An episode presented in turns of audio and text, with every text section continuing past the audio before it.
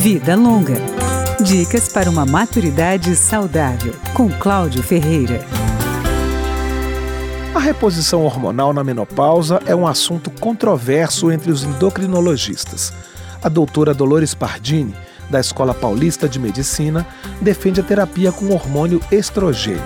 O principal motivo que faz as pacientes procurarem a reposição são os chamados calores ou fogachos, que, segundo a médica, atrapalham o cotidiano da mulher. Ela não consegue ir num compromisso social, trabalhar, dorme muito mal. Então, esse é o principal sintoma que o estrogênio ameniza. A endocrinologista faz a lista de outras consequências da menopausa: insônia, irritabilidade, flutuação no humor e dor na relação sexual, por causa da falta de lubrificação da vagina.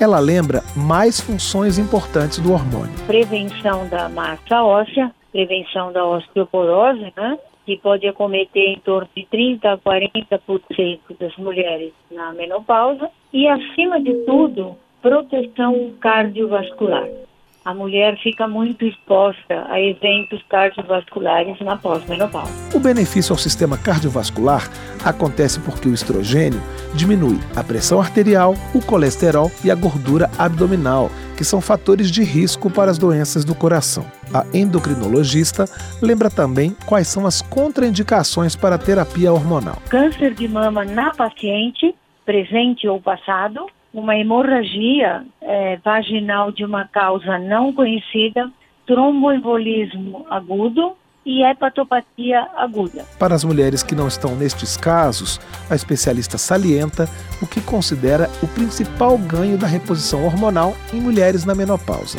a qualidade de vida. Vida Longa, com Cláudio Ferreira.